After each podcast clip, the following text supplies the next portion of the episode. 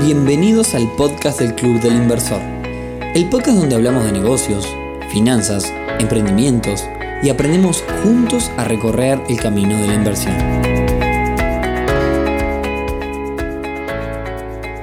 Bienvenidos a un nuevo episodio del podcast del Club del Inversor, episodio número 18, hoy viernes 25 de septiembre, ya estamos por estas tierras en la primavera por suerte y hoy vamos a hablar de un tema que tiene que ver con invertir con muy poco dinero y cómo mediante los pequeños o micronegocios. Pero antes, y como siempre, clubilinversor.uy, una comunidad para conocer gente relacionada a las inversiones, una comunidad para compartir experiencias, para compartir referencias de mecanismos de inversión y, por qué no, como siempre decimos, para hacer negocios también entre nosotros. Y justamente una comunidad que nos gustaría que el día de mañana pueda ser clubdelinversor.ar, clubdelinversor.mx, así que ya sabes, si estás escuchando esto en Argentina, en México o en otros países donde te parece que esto le puede aportar valor a la gente, comunícate con nosotros que estamos buscando embajadores para llevar este proyecto a otros lugares. Y bueno, ahora sí pasemos al tema del día de hoy que son los micronegocios o los pequeños negocios o también invertir con muy poco dinero. Este tema surgió porque durante esta pandemia mucha gente se quedó sin trabajo y charlando con algunos amigos la semana pasada, algunos de ellos que tienen habilidades innatas para lo que es la venta y para, como decimos nosotros, darse maña, me comentaban que bueno, bueno, yo me estoy resolviendo en este momento haciendo changas o en realidad invirtiendo poca plata comprando un producto en un lado y vendiendo en el otro o comprando un producto al por mayor y vendiendo. Y bueno, eso también es de alguna forma invertir. Mucha gente nos pregunta a veces cuál es el mínimo para comenzar a invertir y quizás este mecanismo, por así decirlo, sea uno de los que no requiere casi nada, requiere simplemente comprar un producto. Pero vamos por parte. Entonces, a veces nos consultan, bueno, yo quiero invertir, pero tengo una poca cantidad de dinero, una suma muy pequeña. ¿Puedo hacer algo con eso? Vayamos a las bases de invertir, capítulo 1, 2 o 3 de, de este podcast donde hablamos del tema.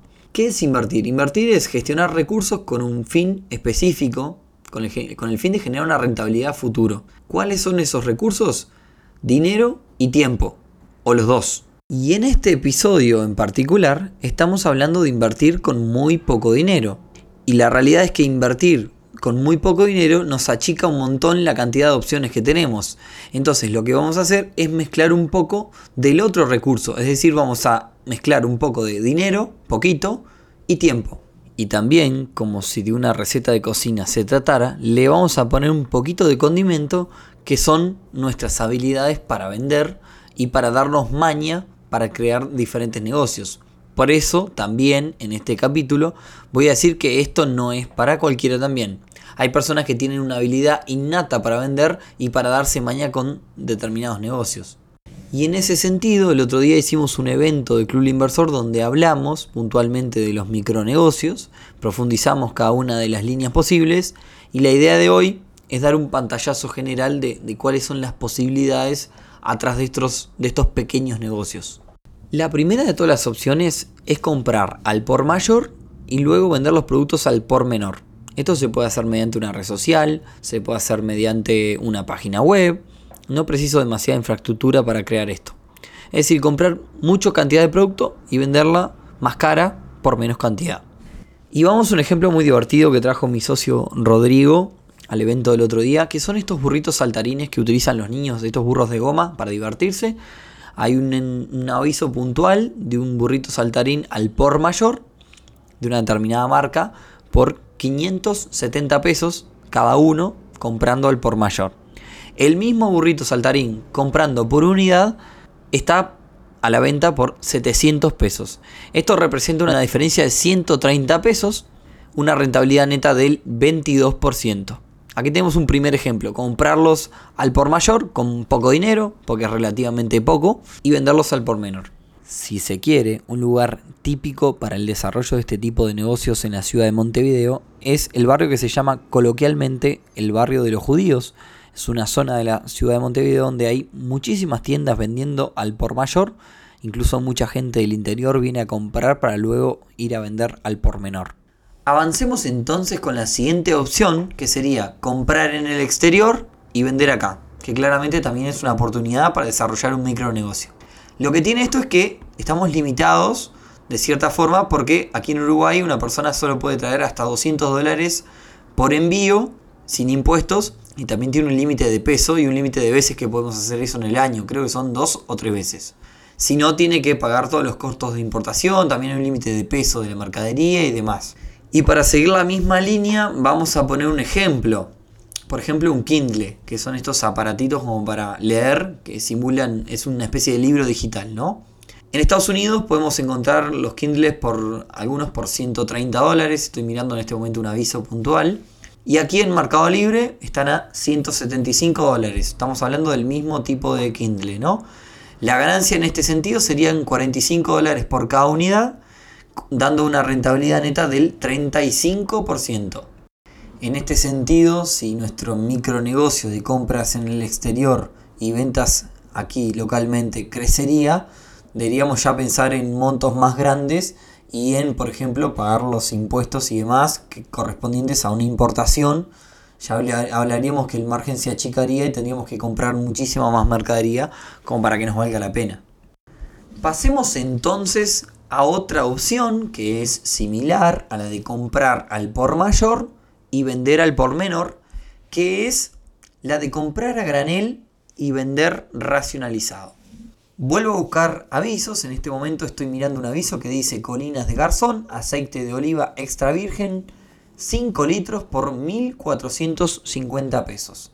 Si yo busco esta misma aceite en un envase más pequeño, es decir, racionalizado, encuentro otro aviso en que me vende el mismo aceite de oliva, esta vez por medio litro. O sea, el anterior era 5 litros, este es medio litro por 285 pesos. Si yo multiplico los 285 pesos por 10, que sería medio, la cantidad de veces que entra medio litro en 5 litros, estaríamos hablando de 2.850 pesos que ingresarían a mi bolsillo cuando yo gasté solamente 1.450. Esto representa una ganancia de 1.400 pesos. Fíjense que yo gasté 2.850 pesos, esa fue mi inversión, y mi ganancia fue de 1.400 pesos. Es una ganancia interesante, una rentabilidad que da una rentabilidad neta del 96%. Pasamos entonces a otra también variante de la venta del por mayor, pero en este caso es el aprovechar la oportunidad. ¿Qué, qué me refiero con esto? Comprar un elemento o un producto al por mayor y venderlo en un lugar donde la demanda sea eh, elevada, ¿no? Por, dadas las condiciones del lugar. Voy a mencionar un ejemplo. Imaginemos que compramos barbijos o los tapabocas que hoy en el medio de la pandemia usamos tanto y nos paramos a venderlos en la puerta de un shopping, donde la entrada al shopping es obligatoria con tapaboca. Claramente el precio que yo voy a, voy a poder pedir en la puerta del shopping va a ser mucho más elevado porque la persona va a necesitar sí o sí. En este caso puedo mencionar otro ejemplo. ¿no? Por, ejemplo, el, paraguas en el, en el estadio, ¿no? Yo me puedo comprar paraguas al por mayor y ir a venderlos adentro del estadio o venderlos eh, en plena avenida 18 de julio, en el caso de Montevideo, cuando comienza a llover. Generalmente cuando comienza a llover en nuestra avenida principal empezamos a ver un montón de puestitos que empiezan a vender paraguas que los compraron muy baratos y los terminan vendiendo a veces por muchísimo más cantidad de veces lo que lo compraron. Esto también representa una oportunidad y también es una inversión que requiere claramente de nuestro tiempo de ponernos a vender y de encontrar la oportunidad en el lugar para venderlo. En este caso, y si alguien de la audiencia nos está escuchando y ha probado algún tipo de experiencia, no tengo un, cálculo de rentabilidad o de ganancia, pero estaría bueno que después nos contacten y nos cuente si alguno tiene experiencia puntualmente con este tipo de cosas. Pasemos entonces a otra variante, pero esta vez del comprar en exterior y vender localmente, digamos, ¿no? Pero este sería, por ejemplo, comprar en un lugar puntual donde se caracteriza o se, o se, identifica por un producto y venderlo en otro lado. Es decir, comprar un lugar más barato, siempre se trata de eso, de hacer una diferencia de lo más barato a lo más caro. Y me, voy a mencionar dos ejemplos. Aquí en Uruguay, por ejemplo, tenemos una ciudad que se llama Colonia, que es hermosa, recomiendo la visiten, frente a Buenos Aires, frente a Argentina, que se caracteriza por ser una ciudad donde se producen exquisitos quesos. Entonces hay gente que va hacia Colonia compra un queso más barato y de buena calidad y lo vende aquí en Montevideo.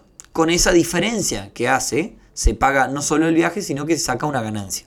No deja de ser un pequeño negocio al cual le tiene que dedicar capital y claramente tiempo. Sucede algo parecido con el litoral. Eh, hay una, ciudad que se llama Salto y que también se caracteriza por ser un lugar donde se producen muy buenos jugos, jugo naranja. Hay gente que compra jugos en Salto, en este caso queda bastante más lejos de la capital que Colonia, y los venden aquí en Montevideo. Entonces ahí hace una diferencia. También es una oportunidad de negocio como para hacerlo. Ganancia y rentabilidad en estos casos no tengo idea, pero también estaría bueno si alguien nos quiere contar un poco de su experiencia. Hablemos ahora de otro pequeño gran negocio y que es típico también de quien se da idea y quizás quien tiene un oficio particular, que es comprar materia prima o un producto, mejorar ese producto o crear un producto a partir de una materia prima y venderlo. Y aquí, por ejemplo, en este momento estoy mirando otro aviso que dice mesa de madera reciclada antigua por 3.700 pesos. Y en este momento la foto que veo no deja de ser 5 o 6 maderas unidas y que se nota que, es alguien que, que, digamos, recauchutó una madera que quizás gastó, no sé, 500 pesos en hacerla. Entonces ahí hay una diferencia bastante grande. Claramente también necesito bastante tiempo, pero es una oportunidad. Bien, y para cerrar este pequeño análisis de la anatomía de, este tipo de micronegocios, eh, vamos a terminar con algo que, quizás los identifica a varios cuando, cuando se trata de los pequeños negocios, que es comprar algo y alquilarlo reiteradas veces como para recuperar y ganar. Tengo acá varios avisos, voy a mencionar por ejemplo este, ¿no? Cafetería industrial 15 litros, 220 dólares. Estamos hablando de unos 9.700 pesos, 9.600 pesos por ahí. Si me fijo, el alquiler de este tipo de cafeteras como para un evento, el alquiler para un evento está en promedio en unos 800 pesos. Estaríamos hablando que si yo me compro esta cafetera y la alquilo para 13 eventos, ya recupero mi inversión de los 220 dólares. A partir del evento número 14, yo ya estoy ganando, ¿no? Eh, después tenemos, por ejemplo, los equipos para fiestas. Esto es algo típico. Comprar un parlante te vale cerca de unos 4 mil pesos por allí, más o menos, depende del tipo de parlante. Y esos parlantes se alquilan cerca de unos 500 pesos. Estamos hablando que a los 8 eventos que yo alquilé el parlante, ya estoy recuperando mi inversión. Les voy a mencionar dos ejemplos más. El primero, que, que quizás no se lo imaginarían, una amoladora. Amoladora angular, 3.950 pesos. O sea, casi 4.000 pesos.